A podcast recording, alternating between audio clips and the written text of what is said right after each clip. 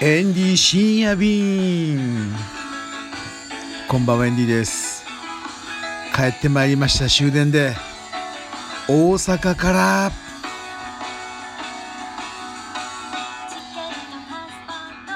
いや今日はですね朝一のあ全然朝一じゃなかった。あの朝7時台の新幹線に乗って姫路行ってきました。あ姫路行ってきました。あのちょっとね結構びっくりした人がいたみたいで駅で。姫路って言ったら周りの人がねあの見るんですよ。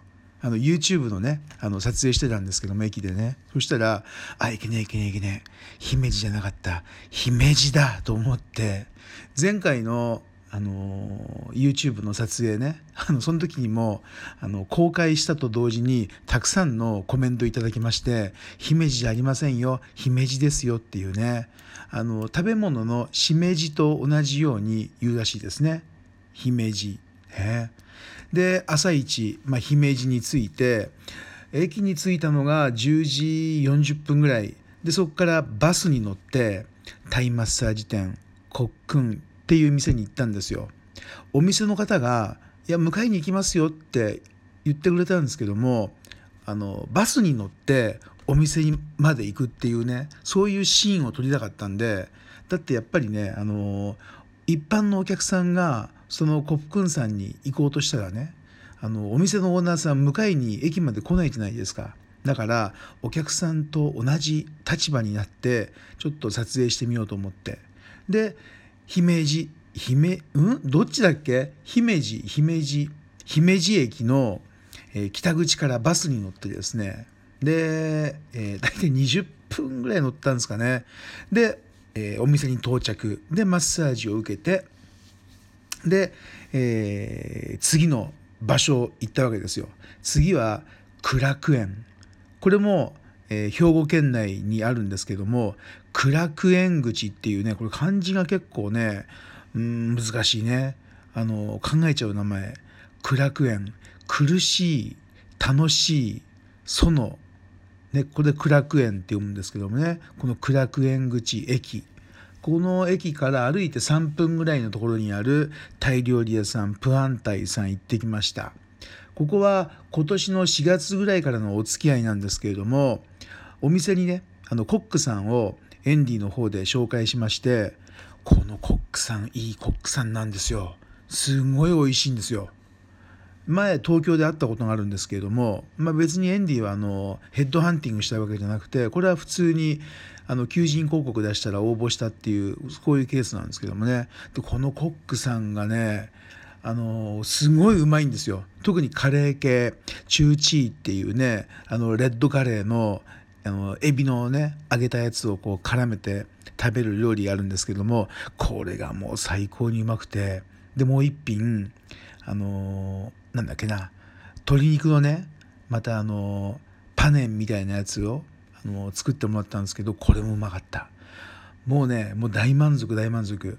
でオーナーのマー君と一緒にあとアルバイトの大学の4年生。あ4年生って言わないんですよ関西の方は。何て言うか知ってます？これ今日覚えて帰ってくださいね。4回生って言うんですよ。1回生2回生3回生4回生。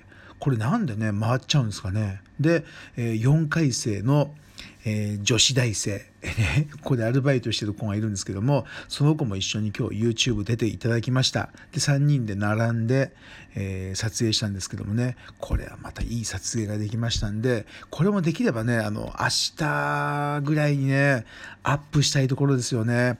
いい撮影できました。でその後はまた場所を移動して大阪に行きましたよ。ね、えー、サワディーカーというタイパブに行きました。で、お店には7時5分ぐらいにね、入ったんですけどもね、ママが来たのはね、ちょっと遅かったんですよ。7時50分、55分ぐらいに来たんですね。で、ママと打ち合わせをして、まあ、このサワディーカーさんね、女の子が美しいですよ。でママが来るまで女の子と、まあ、たわいもないタイの話をしたりね。最近東京の方どうですか？お店は。大阪ちょっと暇なんですよ。ね。あの G20 が終わってからちょっと暇なんですよね。なんて話をしたりしたんですけれども。でママが来てから、えー、ここでもねワイワイタイランドでホームページやってるんでホームページの内容を打ち合わせしたりしてじゃあまた10月にね動画撮りましょうかっていう話になりました。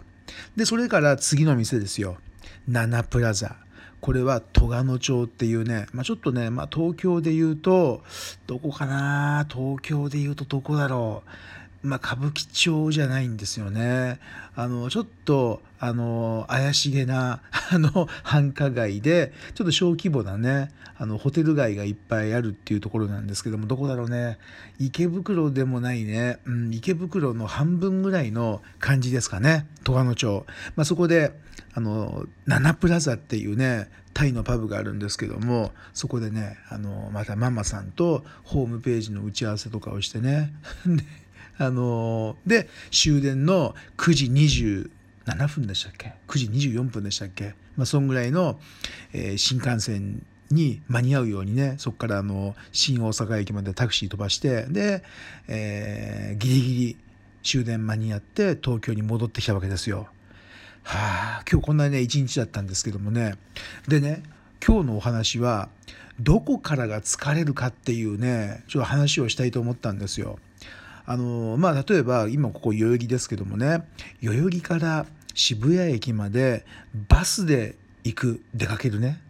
ねあとは代々木から千葉の柏駅まで電車で出かける、ね、あとは、えー、代々木から名古屋まで新幹線で出かける。次代々木からあのー、まあパークハイアットからバス乗ってね羽田空港に行ってそこからバンコクまで出かける。でさらにもう一個付け加えるとバンコクまで行った後そこから乗り換えてチェンマイまで行く。まあこのねちょっと5パターンをね考えたんですけれどもどこからが疲れますか？ね。まあ距離的な問題？ね。あとは何だろうね。新幹線で行くのかロマンスカーで行くのかバスで行くのか飛行機で行くのかの違い？うん。いろいろあるんじゃないですか。どっからが疲れます？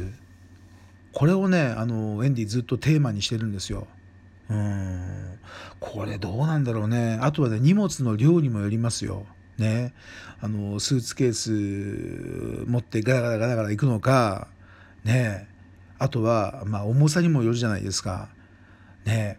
これをねずっとエンディはテーマとして考えてるんですよ。でいろいろねあのあると思うんですけども結局ねまあ思ったのは考えない。あまりそういうことは考えない。でねあの考えるとやられちゃうから。例えばね「あー名古屋まで来ちゃったよ」とかね。うん。ねあの「ああ今日名古屋行って帰ってきちゃったな」とかね。まあ今日はね、まあ姫路、大阪行って帰ってきたんですけども、ああ、今日はもうね、新幹線乗って、そっからまたあの、阪急線乗って大阪行って、で、でタクシー乗って、もう慌ててね、新幹線乗って帰ってきたなーってね、あの、そういうのはね、一切考えない方がいいんですよ。ほんとこれ大事なところ。ね。